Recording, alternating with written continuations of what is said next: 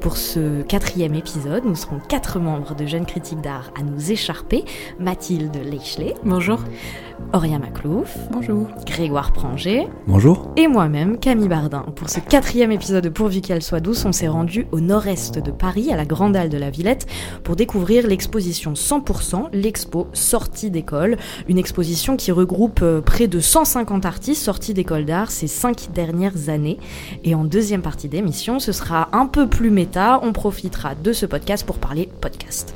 Un média qui prend un essor considérable depuis quelques années en France et une fois n'est pas coutume, le monde de l'art n'est pas en reste. Alors, est-ce que et comment le podcast remet en question l'organisation euh, du monde de l'art et de ses rapports de domination? C'est ce qui nous intéresse aujourd'hui. Alors, on ne perd pas plus de temps. Auria, je me tourne vers toi. Est-ce que tu veux bien nous présenter l'exposition 100% sortie d'école qu'on a vue donc à la Villette? Et euh, commencer à nous dire peut-être aussi euh, ce que tu en as pensé? Avec plaisir, Camille. Euh, L'exposition 100% sortie d'école à la Villette a été repoussée d'un an pour cause de confinement. Elle a tout de même pu ouvrir en fin de mars pour les professionnels du monde de l'art sur rendez-vous uniquement. Dans la grande halle de la Villette, et pour la première fois dans le cadre de cet événement annuel, dans le parc environnement également, Inès Geoffroy et l'équipe de la Villette exposent les œuvres de plus de 140 artistes issus des Beaux-Arts de Paris, des Arts décoratifs, de l'École nationale supérieure d'architecture Paris-Malaquais, des Gobelins l'École de l'image, de l'ENSI, l'École nationale supérieure de création industrielle, de la FEMIS, de l'École nationale supérieure de la photographie d'Arles et du Frénois de Tourcoing. C'est la cinquième édition de cet événement gigantesque qui se déploie également en ligne sur les réseaux sociaux, sur le site internet de la Villette, où sont disponibles gratuitement les films des diplômés de la FEMIS, à la radio sur celle de Du, partenaire de la Villette, et en podcast. L'exposition a le mérite de présenter une scène artistique toute jeune, dans la diversité de formes, de sujets et de pratiques à travers lesquelles elle s'exprime. Des disciplines très différentes sont conviées à discuter formellement et de manière assez inédite. L'architecture, la photographie, la création industrielle, le design, les beaux-arts, la performance. Et j'en oublie sûrement. C'est une chance pour les artistes sélectionnés que de pouvoir montrer leurs pratiques dans un tel lieu. Mais comment ces artistes sont-ils sélectionnés justement? Euh, Je viens d'apprendre du coup que c'était chacune des écoles d'art et de création industrielle qui avaient envoyé des dossiers euh, et que la sélection ensuite avait été faite euh, du coup par l'équipe euh, de la Villette. Ça fait quand même moins de 10 écoles qui sont censées représenter toute la création artistique jeune et française et internationale. Pour rappel, l'ANDEA, l'Association nationale des écoles d'art et de design public, réunit 44 écoles supérieures d'art et de design réparties en métropole et en outre-mer. C'est donc déjà une quarantaine, sans compter les écoles privées. L'exposition, elle est très longue, mais elle est très belle. C'est une chance, mais j'avoue que c'était un peu un supplice sur la fin. J'avoue que nous n'avons pas regardé les films des diplômés de la Fémis et du Frénois qui se trouvaient dans l'éditorium du bas, car nous étions là déjà depuis deux heures et demie, et nous nous sentions un peu obligés de rendre justice aux personnes qui ont travaillé dur pour exposer mais j'avoue que sur la fin, c'était quand même un peu long. Du coup, euh, j'ai pensé beaucoup de choses de cette exposition, mais j'imagine qu'on va en parler tous et toutes ensemble. Je me posais trois questions un peu principales sur lesquelles j'aurais voulu qu'on échange ah, peut-être. Euh, D'une part, comment sélectionner les jeunes artistes, j'ai fait des guillemets entre jeunes artistes, et leur offrir de la visibilité de manière égale et juste. Ensuite, comment éviter peut-être le côté foire des expositions collectives mhm. C'est vrai que même si la scénographie elle a été pensée par des étudiants, il me semble, effectivement, ils sont pas tous séparés dans des petits box. Il y a quand même un côté très prolifique et comment réunir en une seule exposition voilà, des pratiques aussi, aussi différentes avec pour seul euh, fil le fait que les gens soient sortis d'école d'art récemment et même là encore sortis entre 1 et 5 ans euh, d'école d'art depuis que, enfin, pour, pour exposer dans cette exposition. Bref, on en parlera, j'espère. Ensuite, euh, dernière question, le site internet de l'exposition propose aussi des cartes blanches à des artistes invités sur Instagram. Il y a aussi des vidéos de coulisses de création qui sont présentées et des petits focus sur des œuvres et des ateliers d'artistes qui ont été réalisés par projet notamment, Margot Brugvin et Anaël Pija. Euh, c'est une chance de voir les artistes au travail, c'est une chance d'entendre un peu de leurs paroles, mais comment inventer du coup de nouveaux formats pour une exposition en temps de Covid? J'ai l'impression que la question se pose beaucoup. Est-ce que ces formats sont durables? Sont-ils efficaces? Peuvent-ils créer le genre de discussion qu'on va avoir aujourd'hui et comment après rendre compte de ces discussions, de ces réactions qu'on peut avoir quand on découvre une exposition? Sacré programme. Et Grégoire, ouais, t'entames ce, ce gros bistec là qui sont, qui sont passionnantes, il y a beaucoup de questions. J'aimerais juste rebondir du coup sur la première que tu as évoquée, qui était une question qui nous paraissait euh, assez essentielle, on a rapidement parlé euh, euh, juste avant cette émission, qui est cette question un petit peu récurrente de la sélection en fait de ces artistes. Euh, question récurrente dans toutes les expositions collectives qui prétendent faire euh, la lumière sur une scène artistique.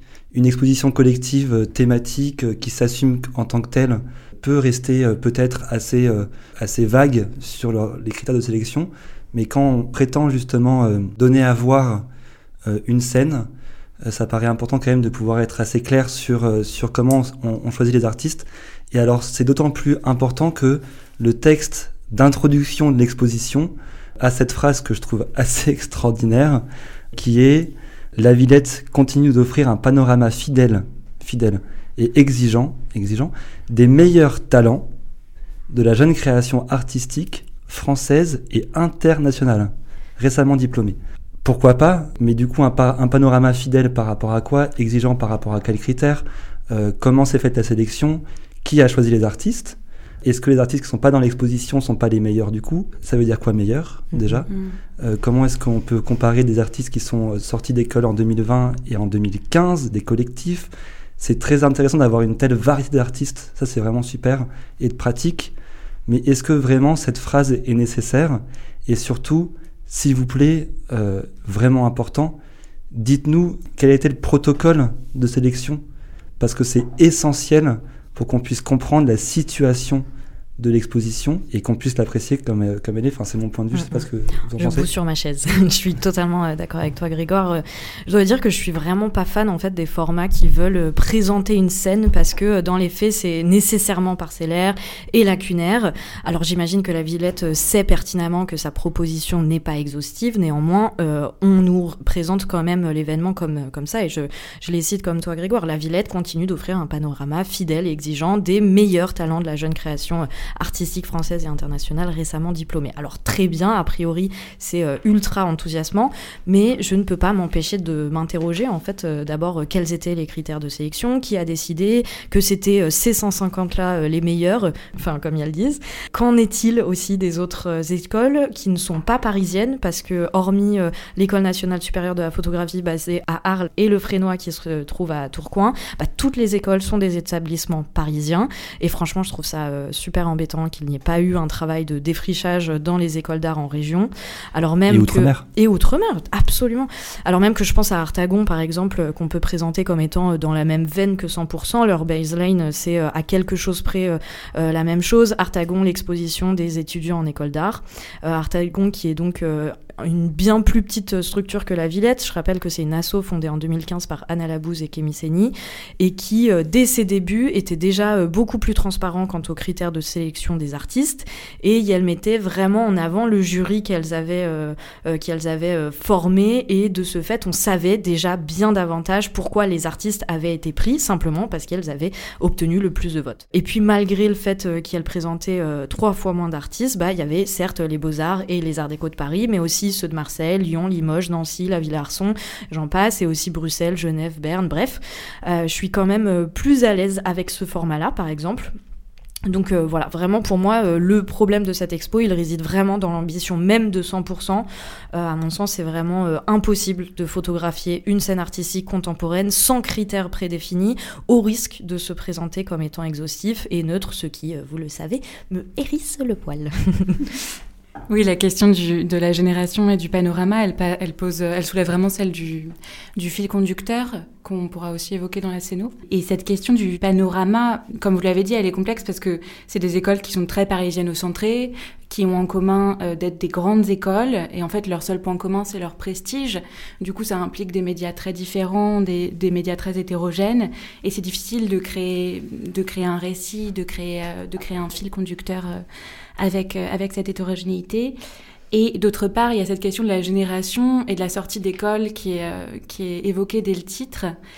Et pourtant, on voit qu'il y a des artistes comme Agathe Sorlet qui sont sortis des écoles en 2015 juste petite précision, en fait, l'exposition là, celle qu'on voit, elle était prévue en fait pour euh, mars euh, dernier, enfin pendant le, le, dernier confinement. Elle était sortie il y a 5 Donc 5 ans, oui. C'est ouais, c'est 5 ans, mais c'est là le, le, seul critère, c'est euh, sorti les 5 ces cinq ah, dernières années. Donc c'est pour ça, il y a en fait, il y a eu un temps du coup de, de, de, deux ans en fait qui a séparé. Voilà. D'accord, très bien. Donc c'est une génération sur 5 ans. Exactement, ouais. Mm. Ok.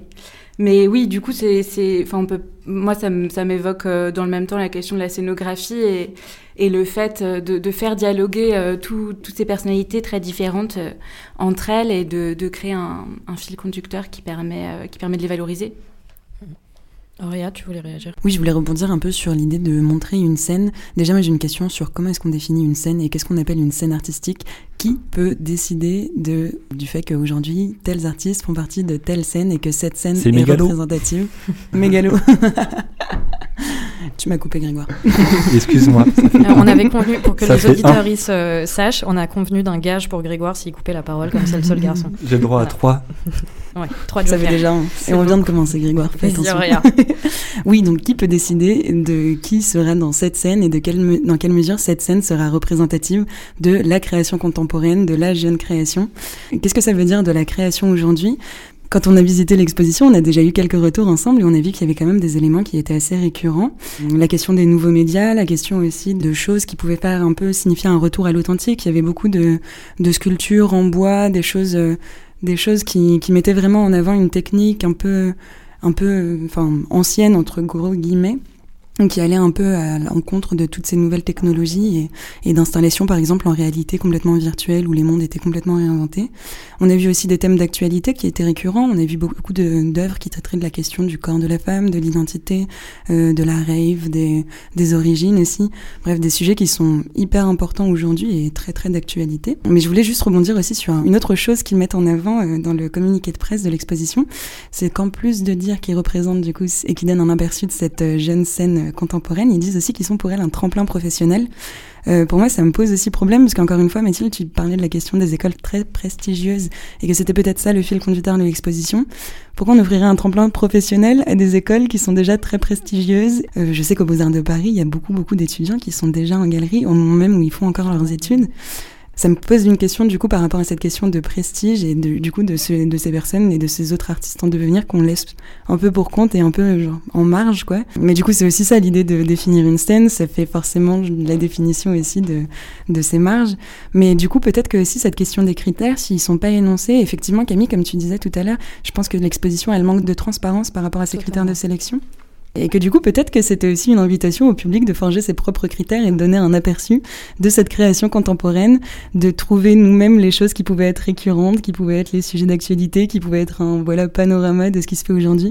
Mais encore une fois, j'imagine que montrer un panorama plus vaste, vous avez vu qu'au bout de deux heures déjà, ça nous a épuisé de voir mmh. plus de 140 artistes.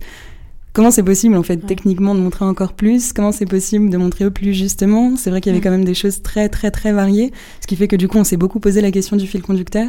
Mais j'arrête de parler là maintenant puisque. Euh, juste euh, avant de te donner la parole, euh, Grégoire, simplement parce que j'ai eu Inès Geoffroy du coup qui a chapeauté ce, projet-là, qui m'a expliqué aussi que déjà c'est gratuit l'entrée pour le public. Et en fait ils ont aussi pensé ça comme comme une déambulation libre et c'est aussi il y a aussi une invitation en fait qui est faite au public pour que voilà les le public vienne picorer en fait euh, ça et là des œuvres. Donc, et le fait que ce soit gratuit euh, implique qu'on puisse euh, y revenir si on est proche ou pas. Quoi, voilà. Grégoire. oui, du coup, moi je voulais réagir à plusieurs choses qui, qui ont été dites. La, première, c'est, mais je pense qu'on va peut-être être d'accord là-dessus. Si c'est pas le cas, vous, vous me dites. Même dans ces écoles d'art très prestigieuses, il y a quand même beaucoup de précarité. Certains artistes, effectivement, sont en galerie, mais c'est pas la majorité. La plupart sont quand même aussi vraiment invisibilisées. C'est pas le but de mettre en concurrence les écoles d'art entre elles. Mmh, mmh. Donc c'est très bien de pouvoir effectivement euh, donner de la visibilité à des artistes qui sont euh, sortis d'école récemment et qui pour la plupart euh, galèrent, il faut quand même bien le dire, dans tous les sens du terme. Mais effectivement, on peut se poser la question de cette sélection des, des, écoles qui, elle non plus, n'est pas transparente.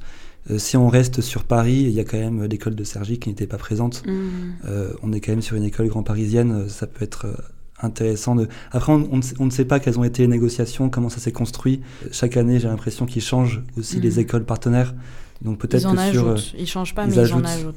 C'est vrai, si je peux me permettre. J'ai visité aussi les, les, éditions précédentes et j'ai l'impression qu'elles étaient encore plus parisiennes que cette. Ouais, que cette en fait, ils ont commencé la toute première édition, c'est parce qu'il y avait des liens en fait entre la Villette et euh, les Beaux Arts de Paris. Mais la première édition, c'était full Beaux Arts de Paris. Et au fur et à mesure du temps, voilà, ils ont voulu euh, ajouter. Mais là, tu, par exemple, cette année, il était question, par exemple, d'intégrer une, une, école indienne. Bon, trop bien. Mais pourquoi en fait, tu vois? Pourquoi mm. en fait mettre une école indienne et pas la Ville Arson? Ou pourquoi Marseille ou Lyon que hmm. sais-je, Perpignan, tu vois. Euh, je, je sais pas, mais tu vois, c'est. du euh, coup, s'ils si, nous écoutent, pensez à Sergi pour l'année prochaine. ça peut être intéressant. Il y a toutes les écoles euh, en France et, et, toute la France aussi, hmm, en Outre-mer, bien sûr. ça, c'est super important. et après aussi, du coup, pour rebondir à ce qu'a pu dire Mathilde, à ce que peut dire aussi Auria par rapport à la scénographie, si je dois dire le fond de mon, de mon point de vue, moi, j'ai assez apprécié ce festival 100%. Qui n'est pas un festival. Voilà. C'est une expo. moi, j'avais lu Festival 100%.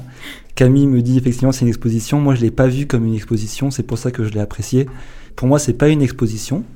Pour moi, il n'y a pas de point de vue curatorial. Y a, pour moi, il n'y a pas de discours qui est énoncé. Pour moi, il n'y a pas de parcours non plus. Il y a une scénographie qui est, je trouve, très bien faite, qui a été faite par euh, les étudiants et étudiantes de l'école nationale supérieure d'architecture de Paris-Malaquais. J'ai réussi à le dire sans fourcher. Enfin, je trouve que la, scénographie, elle est super intéressante parce que la, grande halle de la Villette, c'est un espace qui est monstrueusement grand, qui a des volumes qui sont incompréhensibles. Et le problème, c'est que les œuvres là-dedans euh, se perdent euh, fatalement. Et là, c'est pas du tout le cas. Je trouve qu'ils ont réussi à séquencer l'espace, à créer beaucoup de rythme. Mm. Ça, c'est hyper intéressant. Euh, je trouve que la, scénographie, elle est assez juste. Euh, il y a mm-hmm. beaucoup de variations. Et moi, personnellement, à chaque fois que je tournais la tête, j'avais une surprise. J'avais un point de vue, j'avais un horizon, j'avais. C'était hyper intéressant. Et en même temps, les artistes avaient tous un, espace qui leur était quand même dédié, donc ils pouvaient y exister. Et ça n'empêchait pas non plus les, mises en relation parfois. Par contre, effectivement, le corollaire, donc ce n'est pas une exposition. Donc, il n'y a pas de discours. Mais si on pense au public euh, large, au public en général, en plus c'est gratuit. Bon, malheureusement, euh, la situation sanitaire n'a pas permis de pouvoir ouvrir au public, mais je trouve ça quand même toujours euh, compliqué de se cacher mm-hmm. derrière le fait de dire ah ben le public verra bien ce que c'est. Effectivement, peut-être qu'il aurait fallu pouvoir expliciter, et on risque de réduire le travail des artistes, donc c'est toujours un peu compliqué, mais peut-être voilà, prendre le parti de d'expliciter différents courants sans non plus être catégorique et catégorisant. Simplement, euh, Grégoire, euh, c'est pas uniquement les étudiants de l'École nationale supérieure d'architecture qui ont fait le, le, la CENO, il y a également euh, les étudiants des Arts Déco et des Beaux-Arts de Paris. C'était la petite précision. Bah, bravo, force à eux. et, et à elle. Et, ensuite, euh, tu m'as un peu ouvert les yeux, je dois dire, euh, Grégoire, euh, sur la, sur la scénographie. C'est vrai que sur cet aspect éclaté et, et, sur le fait que qu'effectivement il y avait tout le temps des surprises, etc. Ça c'était bien, mais ce qui m'a dérangé, bon après peut-être que j'ai trop besoin qu'on me prenne par la main, ce qui est pas impossible du tout. L'objectif c'est d'ailleurs d'inviter du coup ce qu'on disait les, les, visiteurs et visiteuses à, à déambuler librement dans l'espace, mais je trouve que ça dessert les œuvres, certaines en tout cas, et moi je me suis plus senti perdu. J'ai trouvé ça euh, assez cacophonique, je dois dire. J'ai pas euh, vraiment eu de coup de cœur et je pense que c'est pas dû aux, travaux des artistes en eux-mêmes, mais que le fait de passer comme ça d'une œuvre à une autre sans aucun parcours, bah ça ne permet pas en fait de, de se plonger dans les boulots. Et du coup, c'est dommage parce que quand on visite l'expo, on sent bien qu'il y a des tendances qui se dessinent dans les pratiques qui nous sont présentées. Euh, je te rejoins aussi, Auria. On, on s'interroge sur qui on est, sur le féminisme, le capitalisme, sur le dérèglement climatique sauf erreur de ma part, assez peu sur les résidus de la colonisation. Mais voilà, on sent qu'on est face à une génération qui est consciente des grands enjeux de son temps. Et ça, doit, ça je dois dire, c'est assez agréable. Clairement, je pense que Inès Geoffroy, qui est chef de projet euh, sur l'expo, dont par ailleurs euh, j'aime énormément les textes et les engagements, n'y est pas pour rien. Mais voilà, je, je reste pas super convaincue par le format et par la manière dont il a été mis en place. Après, pour faire preuve d'honnêteté intellectuelle, c'est qu'en temps normal, 100% Villette, du coup, comme ce que je disais, euh, c'est gratuit pour le public. Et Inès Geoffroy, euh, avec qui j'ai échangé, m'expliquait que l'expo a été pensée aussi dans le but d'être picoré. je dois dire que c'est assez intéressant, mais, euh, mais assez frustrant aussi. Je reviens aussi sur ce que, sur ce que tu disais dès l'intro, Auria, c'est que si en fait on est à l'autre bout de Paris et qu'on se déplace spécifiquement pour aller voir la Villette, en fait, mhm. enfin t'en as pour si tu veux faire bien l'expo, enfin tu vois, lire les mhm. cartels, contempler les œuvres, etc. Ouais, t'en as pour ouais, on est resté deux heures et demie et on n'a pas, on a fait, euh, je pense à peine la moitié quoi. Enfin, pas la moitié de l'expo, mais on n'a pas fait énormément de euh, du parc, on n'a pas fait toutes les folies, etc. Donc euh, c'est vraiment excessivement dense. Voilà. On n'a pas regardé les films. On a pas, mais ne serait-ce que ça. Mm. Mais tu disais qu'ils sont disponibles sur internet. Ça c'est trop bien. Trop bien. Oui, ce que tu disais sur l'accessibilité et la gratuité, c'est vraiment très important parce qu'en rentrant dans l'exposition et en la visitant, j'ai un peu eu l'impression que c'était une exposition pour initier. Justement, ce que tu disais, euh, Auria, sur les thèmes qui, euh, qui émergent, c'est super intéressant. Moi, j'ai vu dans plusieurs euh, cartels la mention des contes mmh. et, et, ça permet de créer un fil, un fil conducteur dans la visite, mais c'est vraiment quelque chose que le visiteur, la visiteuse doit faire d'elle-même et ça implique d'avoir un peu une habitude de ce genre mmh. Euh, par rapport à la scénographie, c'est très intéressant ce que tu dis, euh, Grégoire, sur ces effets de surprise. C'est vrai que j'avais pas prêté attention et en me repassant le, le déroulé de ma visite, euh, ça m'apparaît. Euh, après, moi, j'ai été, j'ai été très sensible au fait que ce soit justement des, des jeunes diplômés qui aient fait eux-mêmes euh, et elles-mêmes euh, la scéno et qui aient cette maquette à l'entrée qui présente ça comme un travail, euh, qui présente les travaux des autres et qui les valorise. Mais de manière assez symptomatique, moi, les œuvres qui m'ont le plus touchée, c'est celles qui, qui, étaient en fond de halle, ouais. donc dans des espaces très, très fermés, très délimités par des grands rideaux noirs et qui permettaient une immersion dans les œuvres.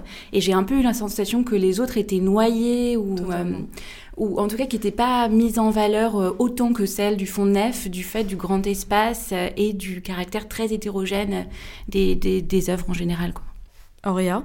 Moi, je voulais juste rebondir. Oui, effectivement, on a parfois un peu l'impression d'être noyé. Et effectivement, le truc que tu disais, Mathilde, et que tu as dit aussi, Grégoire, sur euh, la question du public d'initié et de comment est-ce qu'on est explicite à des publics qui ne le sont pas forcément. Je trouve que quand même tout le programme qui a accompagné l'exposition, le fait de virtualiser énormément de, de choses qui auraient pu être dans l'exposition et qu'on essaye d'étendre du coup hors les murs, dans le parc et sur les réseaux, des réseaux qui sont énormément utilisés par les initiés et les non-initiés, typiquement Instagram, YouTube, bah, étendre aussi cette exposition à, à ces réseaux-là, à ces territoires-là, en faisant des formats très ludiques, très justement pas du tout prise de tête, pas du tout antello, encore une fois avec des guillemets, et pas du tout bah, du, du monde des professionnels de l'art uniquement. Et bravo encore euh, Margot Brugvin, Projet Média, Anaël Pija d'avoir euh, conçu des, des podcasts aussi ludiques. C'est corpo quoi.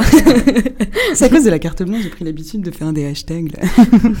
mais, mais non, mais il faut quand même bah, remercier aussi les gens qui ont pensé tous ensemble, et je pense, euh, qui ont pensé tous ensemble des projets aussi ludiques et aussi, bah, je pense, d'un point de vue, enfin, démocratisation de l'art contemporain, c'est effectivement des modiums qu'il faut, je pense, euh, je sais pas, explorer, essayer de répondre un peu, d'autant plus quand les expositions sont pas visibles par le public et sont seulement réservées aux professionnels du monde de l'art. Et ben, c'est, c'est, c'est peut-être une chance de pouvoir y accéder par d'autres biais, par des détours un peu comme ça et, et du coup, bah, je vois qu'on n'a plus trop de temps, mais je pense que c'est peut-être la transition. Ben, ça aurait été la transition parfaite, mais Sauf je vais si. quand même laisser une, ouais, une non, dernière minute effectivement, à je suis désolé, c'est la, la, parfaite transition et c'était la parfaite conclusion. c'est Grégoire qui conclut. Oui, non, non, je vais pas conclure. je vais pas conclure, parce que ta conclusion a été, a été super. Moi, je voulais juste, juste une toute petite chose, ce que j'ai trouvé aussi assez bien, c'est que contrairement à beaucoup d'expositions collectives, parce que faut, bon, je pense que les auditoristes n'auront pas forcément eu la chance de voir l'exposition, ce qui mmh. était notre cas. Euh, ce que j'ai beaucoup aimé, c'est que c'était pas une exposition collective qui montre une œuvre par artiste. Chaque artiste pouvait quand même présenter un projet. Et ça, c'est quand même super agréable. Et du coup, on pouvait, bien sûr, on n'avait pas accès à toute la fonction d'artiste, mmh. mais on avait accès à un projet cohérent. Ça, c'est quand, même un, quand même super agréable pour le public. Ça me va de finir sur une note positive quand même. Trop Il y avait bien. aussi beaucoup de belles choses. Ouais. Ah, carrément, des artistes super. On n'a pas pu name dropper, mais. mais que de l'amour. Alors, il est temps désormais de passer à notre deuxième partie d'émission. Euh, cette fois-ci, Mathilde, je te propose d'introduire euh, le sujet numéro 2 sur le podcast. Je t'en prie. Oui, merci. Dans le cadre de 100% l'Expo sortie d'école, la Villette a créé un podcast en partenariat avec Manifesto 21 intitulé Prendre place, jeunes, femmes et artistes. Le podcast compte trois épisodes, se sentir légitime, vivre de son art, réseauter et savoir se vendre, s'unir pour changer la donne. Et depuis plusieurs années, on peut voir que les podcasts sont en plein essor en France. C'est un média qui est souvent défini comme intime, intimiste. Il permet de faire entendre des voix qui sont moins audibles ailleurs, voire absentes, ignorées. Dans le numéro d'Em, le magazine du 27 mars, Roxana Azimi signe un article sur les podcasts féministes sur l'art. En février, un dossier de Télérama sortir était intitulé La révolution podcast quand la parole se libère. Et en octobre 2020, Les Inrecuptibles sortaient un hors-série en parallèle du Paris Podcast Festival.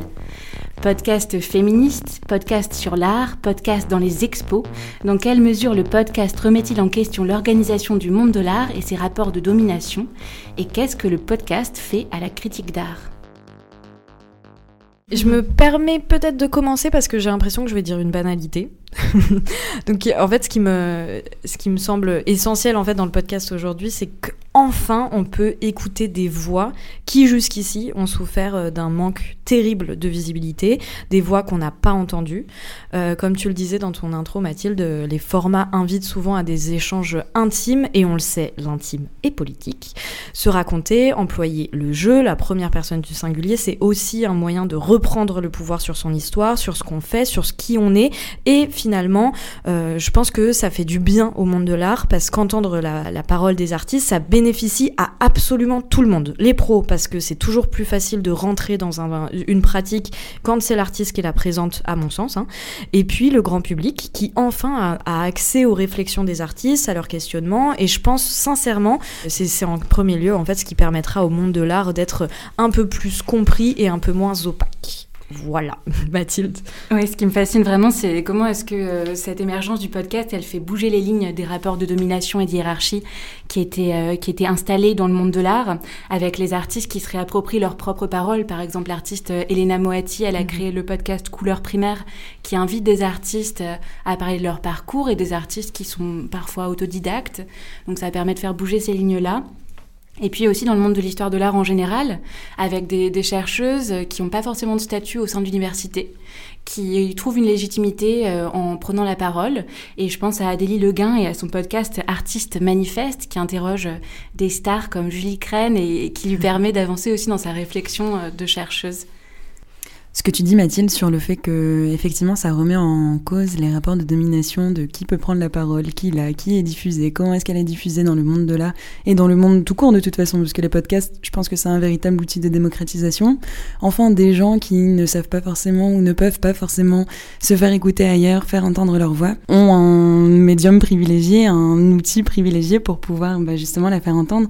Après je pense que ça pose d'autres questions de bah, comment est-ce qu'on diffuse un podcast, comment est-ce qu'il est écouté, comment est-ce qu'on peut bah, continuer à le suivre, à suivre les différents épisodes du podcast. Ça aussi, ça fait rentrer dans tout un circuit de hum, circulation de l'information et effectivement, on suit les podcasts des gens qui sont déjà très suivis au fur et à mesure. Bref, c'est peut-être d'autres questions et je vois que beaucoup de gens ont envie d'y répondre. Grégoire, tu mais... Non, vas-y. Mais pardon. je pensais que tu avais fini. mais, juste, euh, moi, je voulais aussi me poser une question sur le. Enfin, je me posais aussi une question sur le format du podcast. Effectivement, pour des chercheurs et des chercheuses euh, qui ont une pratique écrite, les entendre à haute voix, je trouve que c'est super beau et que c'est bah, parfait pour ça aussi et pour donner peut-être parfois un peu plus de vitalité à des thèses, des mémoires et plein d'écrits qui restent justement sur la forme, en forme écrite et qui et qui n'ont pas forcément l'occasion de sortir des bibliothèques dans lesquelles ils sont conservés ou dans les je sais pas boîtes mail de profs qui les reçoivent et qui les corrigent.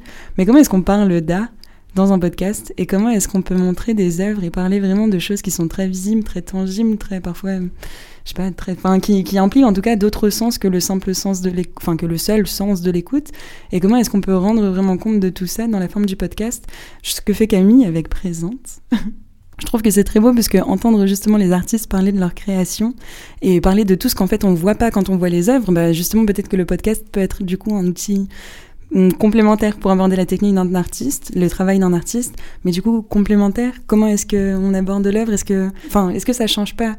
Le rapport à l'œuvre, de découvrir l'œuvre par le travail de l'artiste en amont et d'ensuite seulement voir les formes et dans quelle mesure du coup bah, ça change aussi cette critique d'art.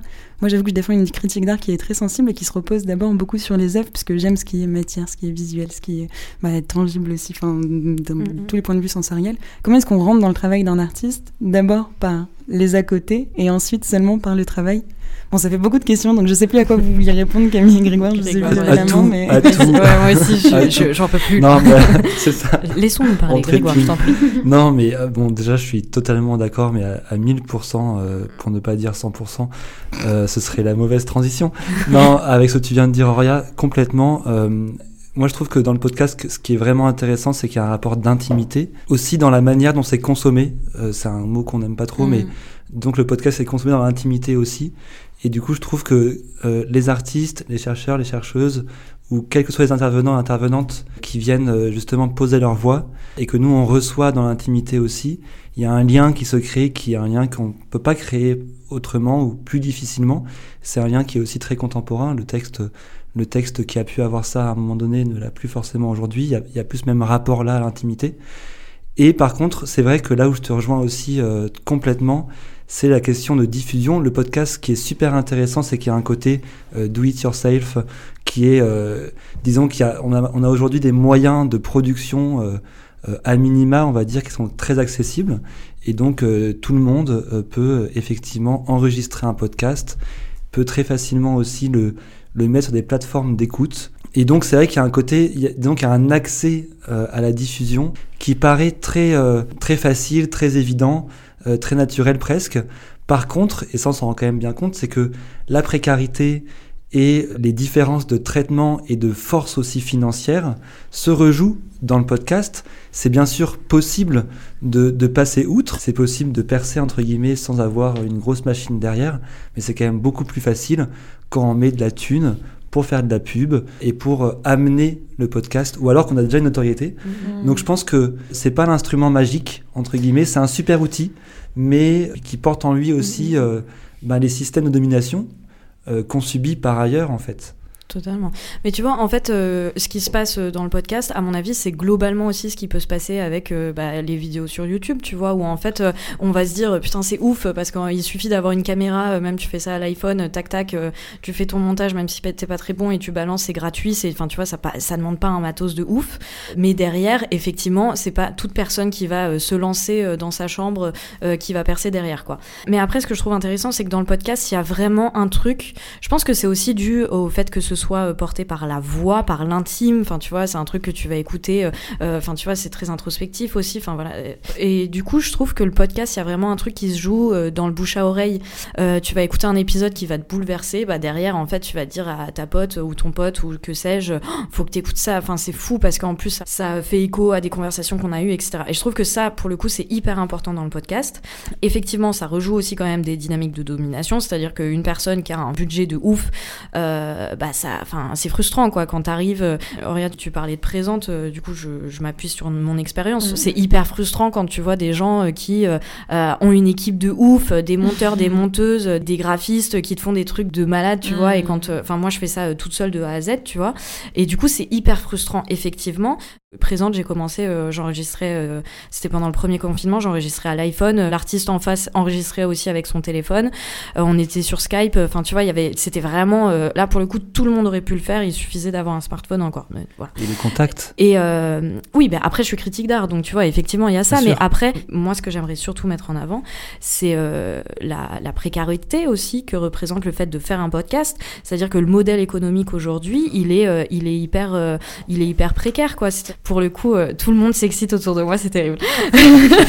ça y est, on parle de précarité, c'est parti. Et du coup, oui, donc c'est assez problématique parce que modèle éco, alors il y a, il y a plusieurs choses. Soit on fait partie effectivement d'une d'un studio de podcast type Binge Audio, etc. Tu peux juste parler euh, pour que tout le monde puisse entendre aussi le contexte dans lequel nous-mêmes, qui faisons un podcast, tournons Ouais. Non mais si si, pour le coup, Mm. on peut dire. C'est par exemple euh, là, là, là, nous on enregistre un podcast, on est euh, déjà on est rémunéré par le faire, c'est dans le cadre d'un d'un média qui est projet. Donc voilà, enfin c'est pas pour le coup là on est dans un studio, enfin c'est vraiment euh, le grand luxe quoi.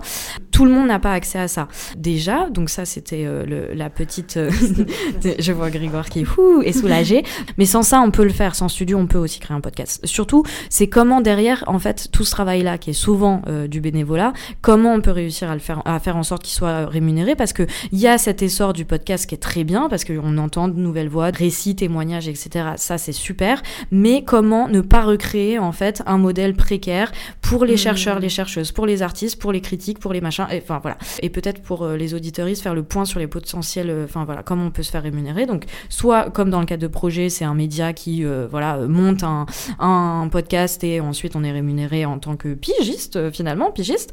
Et euh, ou sinon il y a aussi la pub qui est quand même euh, hyper importante dans le podcast. Et euh, par exemple, pour ma part, moi, je mets en place des partenariats, par exemple avec des galeries, des centres d'art, etc. Où là, moi, je vais avoir euh, cinq épisodes, mettons, qui sont rémunérés, ce qui me permet en fait d'être bénévole sur les autres. Mm. Donc voilà, donc c'est toujours quand même, il y a quand même une grosse précarité, et c'est ça aussi qui est dangereux parce que comme il y a, c'est des personnes, et après j'arrête, comme c'est des personnes euh, effectivement qu'on n'entend pas beaucoup, très bien, mais s'ils sont pas payés pour parler, c'est un peu plus problématique. Oui, bien sûr. Après, il y a des. Après, moi, ce que, ce que je trouve fascinant dans l'univers du podcast, c'est ce côté justement do it yourself et la manière dont on peut s'approprier cet outil, un peu comme euh, la création littéraire, on peut s'approprier les mots et jouer avec. Il y a aussi quelque chose de très ludique et de très stimulant dans la, dans la création sonore, et je pense que ça, ça peut apporter beaucoup justement à la critique d'art. Mais sur la question de la publicité et de la rémunération, il y a donc des collectifs qui s'organisent. Il y a le collectif Transmission, qui est une école, euh, école de radio qui, qui euh, transmet justement la, narration sonore et la manière de, de, faire de la narration sonore de manière très horizontale, quasiment gratuite. Enfin, il y a, il y a cet aspect-là. Et puis, il y a le, il y a le collectif euh, plus récent qui s'appelle l'Acclameur euh, Podcast Social Club. Oui, qui veut justement euh, revaloriser le podcast comme objet culturel et plus seulement comme objet publicitaire et en faire un outil d'éducation populaire et un outil de libération de la parole. Donc ces questions-là, elles sont au cœur justement de tout ce qui est en train de se jouer dans le podcast euh, aujourd'hui. Justement, La Clameur, elle a produit récemment le podcast dont tu m'avais parlé, euh, Camille, La couleur de l'art, sur, euh, sur la place des personnes racisées dans le monde de l'art. Et je trouve que c'est ces questions-là que permet de, de soulever ce média et, les sons. Et ce que tu disais, Auria, sur la place du visuel justement dans le podcast, c'est très intéressant et on voit que souvent les podcasts, ils sont associés à des comptes Instagram mm, mm, mm. qui permettent de mettre en avant les œuvres. Et en même temps, il y a de plus en plus de podcasts dans des expos, dans des installations mhm. immersives. Et c'est intéressant aussi de voir comment est-ce que cette place du son, elle, euh, elle travaille le visuel et la mise en image aussi euh, des espaces d'expo. Mhm. Je pense euh, au Centre Pompidou-Metz cet été qui a fait une expo qui s'appelait I Hear Voices, qui a été faite par la scénographe Nadia Loro. Et, et, justement, en fait, on se promenait dans un espèce de paysage qui était fait de, de de cailloux recouverts de fourrure et on entendait des créations mhm. sonores faites par le Centre Pompidou et en même temps des œuvres de la collection Nouveaux Médias. Donc c'était super intéressant de, de voir cet apport-là du podcast à l'expo. Mais du coup, ça pose une vraie question. Est-ce que les podcasts, c'est aussi une forme, en tout cas dans le contexte de la critique d'art, qui peut s'autosuffire? Souvent, on les associe avec un, compte Instagram pour pouvoir justement donner des images. C'est bien. Enfin, je sais pas, j'ai pas la réponse à cette question, mais peut-être que c'est bien la preuve que. Oh, je pense pas que ce soit mal du tout. Je me demande juste, genre, ni bien ni mal, vraiment. Je me demande juste dans quelle mesure est-ce que un podcast, il peut s'autosuffire? Est-ce qu'il doit s'autosuffire? Peut-être qu'en fait, juste non, tout simplement. Hein, et c'est très agréable de regarder les œuvres en écoutant la parole d'un artiste. Mais d'ailleurs, c'est marrant parce que moi, je me sens un peu mal aujourd'hui de parler de podcast parce que j'avoue que j'en écoute pas beaucoup, mais juste parce qu'en fait, j'arrive pas à me concentrer ah, juste sur une parole et à pas avoir de visuel en face. Et du coup, j'avoue que bah, c'est une question que je voulais aussi poser. Est-ce que vous arrivez à faire des podcasts sans faire quelque chose d'autre à côté? Moi, j'avoue que Mathilde, la dernière fois, on en a rigolé. Tu me disais que justement, maintenant qu'avec le confinement, il y avait plus forcément tous les trajets en métro et tout ce qu'on voulait, et ben t'avais moins l'occasion d'écouter des podcasts parce que c'était quelque chose que tu faisais pour, enfin limite faire passer le temps tout en faisant que ton temps soit un peu plus productif quoi. Moi j'écoute des podcasts en faisant le ménage. Je viens de déménager, j'ai pas encore d'enceinte, du coup j'arrive pas encore à faire le ménage avec mon portable et mes écouteurs. Bref, du coup je trouve pas non plus l'occasion de forcément écouter des podcasts et me après, c'est une question d'occasion, d'envie, de. Je sais pas, j'arrive juste pas à rester là, assise, à juste écouter une voix ou regarder des images en même temps. du coup, oui, enfin, je pense pas que ce soit un problème en soi, mais juste, enfin. Non, mais c'est hyper dur de se concentrer euh, sans, sans, avoir euh, quelque chose à faire ou sans être dans des périodes de, de, transition, quoi. Enfin, les Est-ce que les gens qui nous écoutent sont concentrés Est-ce qu'ils font le ménage Qu'est-ce que vous regardez en même temps Qu'est-ce que vous faites en même temps Tu conduis, tu te brosses les dents en général. Euh, non, non, je voulais juste répondre à plusieurs choses qui ont été dites et, et pour lesquelles je suis assez d'accord. Peut-être juste préciser une chose qui est vraiment quelque chose de très personnel pour le coup. C'est vrai qu'il y a dans le podcast quelque chose de très euh, do it yourself, mais qui, qui je pense est quand même aussi lié à, à des facilités personnelles. Moi personnellement, par exemple, euh, je ne pourrais pas faire un podcast euh, moi-même parce que il y a un manque de confiance, parce qu'il y a un manque de savoir-faire aussi. Et c'est vrai que l'environnement qui nous est offert ici pour pouvoir discuter ensemble, mm. c'est ce qui a permis que je puisse me lancer là-dedans. Et j'adore, c'est trop bien. Mais même aujourd'hui et dans un an ou deux ans, je ne pense pas pouvoir faire un podcast moi-même. Par contre, très facilement, très facilement, j'ai écrit des textes. Très facilement. Parce que c'était plus la façon dont moi je fonctionnais. Et ça peut être quelque chose qui n'est pas partagé par d'autres. Peut-être que d'autres euh, ont la voix plus facile que l'écrit. Moi, c'est l'inverse. Du coup, c'est vrai que les, moyens aussi financiers et les moyens humains qui sont, euh, qui sont parce qu'on a quand même une équipe derrière euh, euh, qui est hyper active, il y a un studio, enfin tu l'as dit Camille, le, le, contexte il est hyper privilégié mm, mm. et je pense qu'il n'est pas partagé par. il faut une structure en fait pour pouvoir tenir ce, ce type de ce type de contexte. Il faut quand même qu'il y ait une structure ou alors il faut qu'il y ait des revenus. Euh, et donc ça rejoint ta question sur la question de la rémunération, effectivement. Mais c'était vraiment, c'était vraiment juste pour faire le petit point là-dessus parce que euh, moi je pense pas pouvoir faire un podcast do it yourself. Voilà, c'est très personnel. Mmh.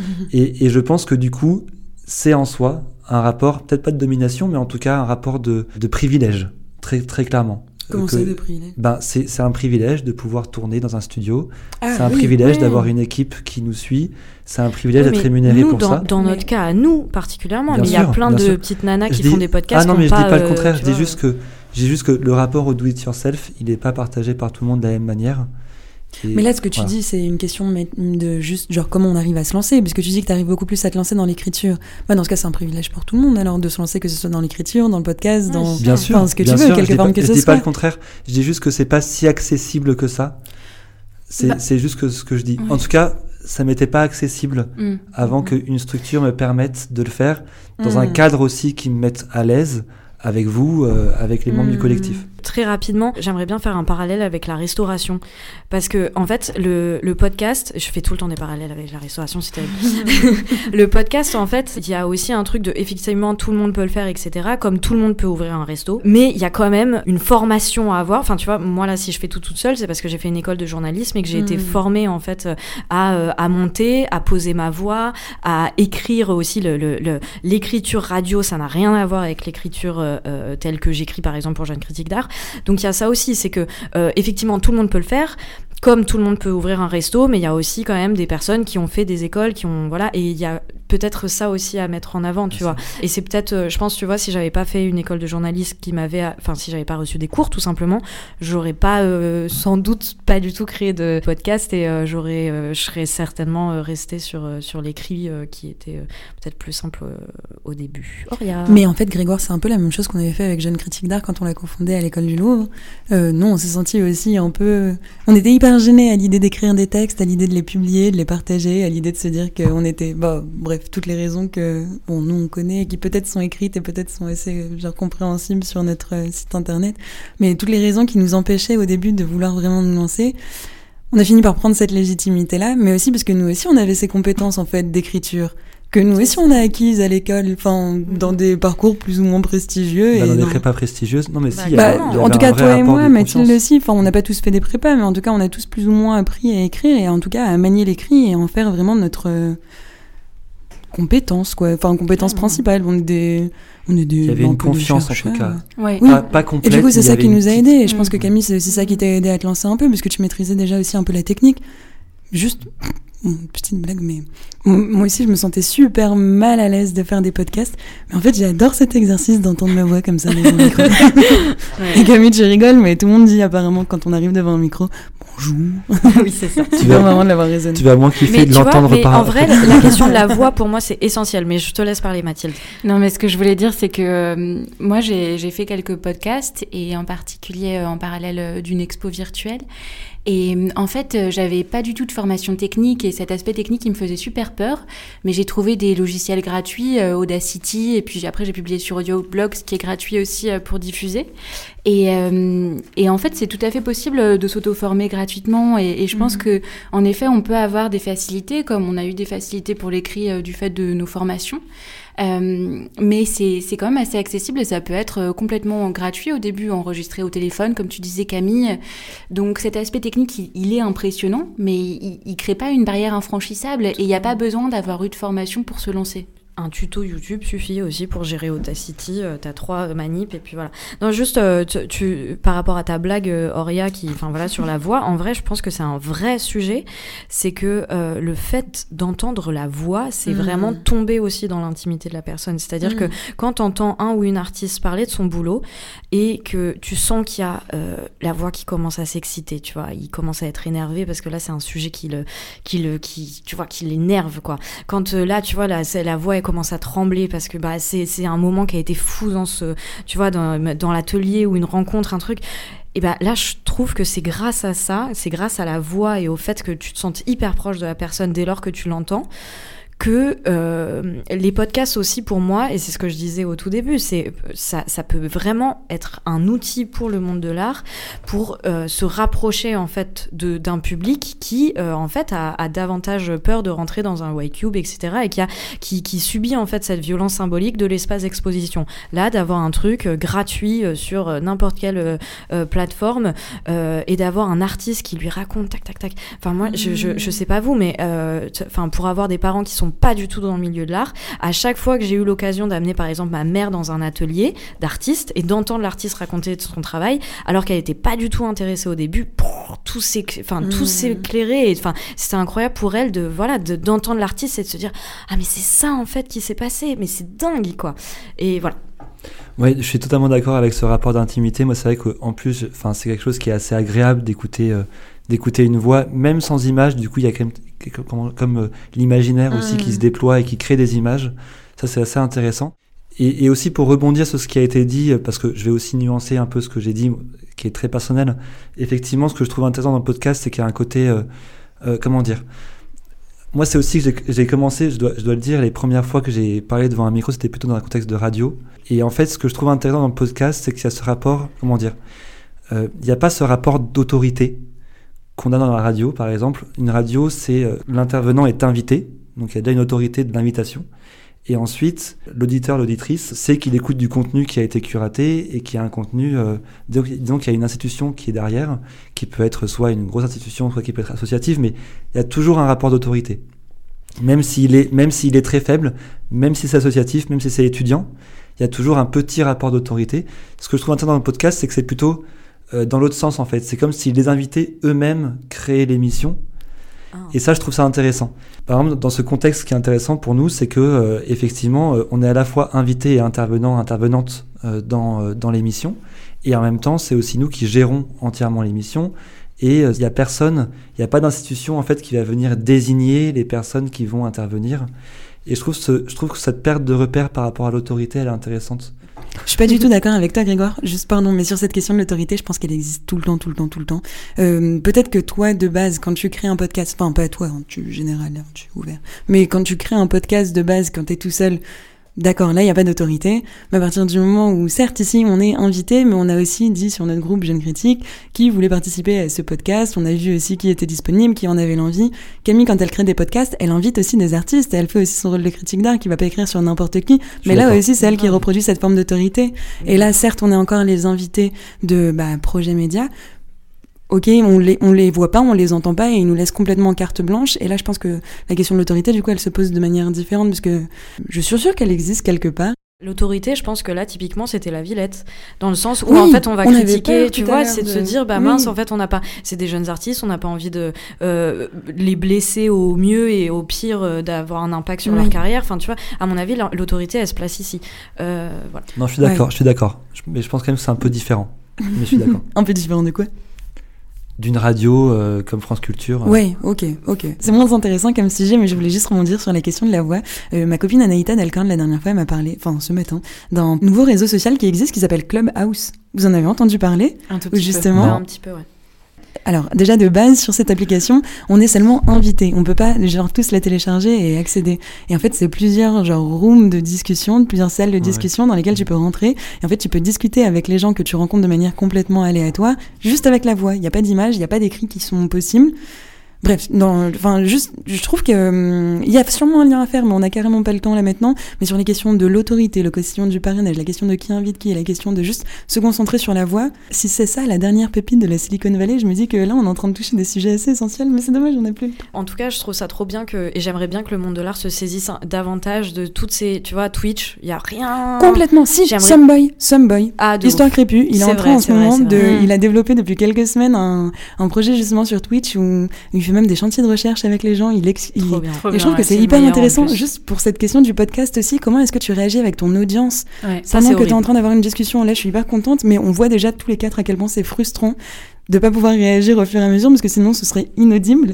Et juste Twitch, enfin, pour moi, Samboy, il fait des trucs de ouf en ce moment. Mmh, il tout court et...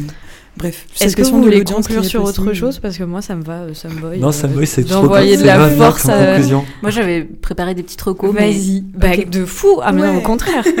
Tant qu'il y a présente dedans, Enfin, ça si me va. ça vous intéresse, le féminisme et l'art, il y a Vénus Sépile-et-elle la chatte qui a été créée par euh, Julie Bozac et qui parle d'histoire de l'art et de féminisme et, et de femmes.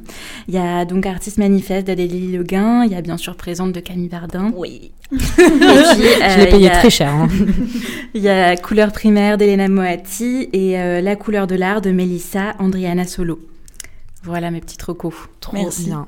Bon, je suis navrée parce que l'ensemble de cette table est terriblement frustré parce qu'il on avait, enfin c'est marrant parce que je pensais que ça allait être euh, relativement bref et finalement on a vraiment pas mal de choses à dire.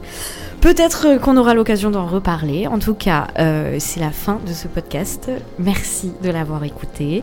Merci de nous suivre. N'hésitez pas à échanger avec nous, même sur l'Instagram de projet. On vous souhaite plein de courage en cette période et on vous dit à très bientôt.